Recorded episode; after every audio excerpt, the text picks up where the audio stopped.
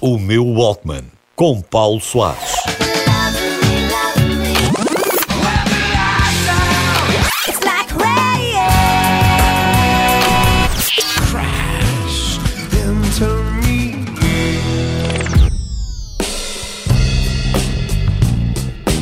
Descobrir música nova antes da internet era um bocadinho diferente, implicava muito mais trabalho.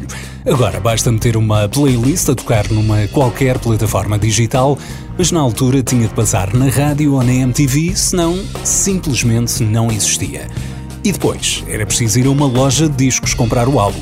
Saudades da Bimotores ou da Valentim de Carvalho. Três contos e tal, cerca de 15 euros. Era quanto custava um CD novo. E às vezes só gostava mesmo daquela música, o resto era palha. Não foi o caso da Fiona Apple e do álbum Tidal.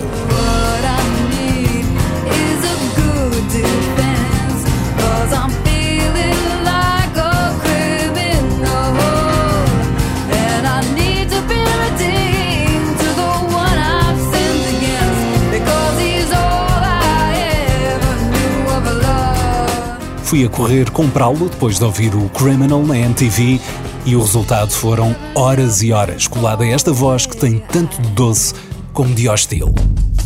Chego a casa, meto o CD a tocar e a primeira música faz-me isto. I tell you how I feel, but you don't care. I say tell me the truth, but you don't dare. You say love is a hell you cannot bear. And I say, give me my back and then go for all I care. I got my feet on the ground and I don't go to sleep to dream. Um disco inteiro sobre uma relação que chegou ao fim, escrita pela mão genial e com a voz fantástica de uma adolescente desiludida com o seu primeiro amor. Ouvir música deprimente, de coração partido, quem nunca?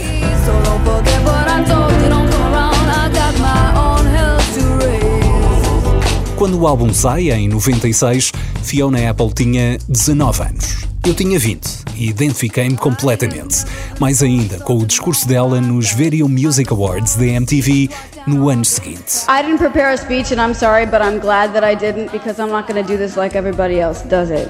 So, what I want to say is um, everybody out there that's watching, everybody that's watching this world, this world is both and you shouldn't model your life. Wait a second. You shouldn't model your life about what you think that we think is cool and what we're wearing and what we're saying and everything. Go with yourself. Go with yourself. Uma espécie de ser tu próprio. Não ligues ao que os outros dizem. Choveram críticas de todo lado apenas por ter constatado o óbvio. As farpas de Fiona Apple à máquina comercial da pop resistem ao passar do tempo e só confirmam que há pessoas que veem muito à frente.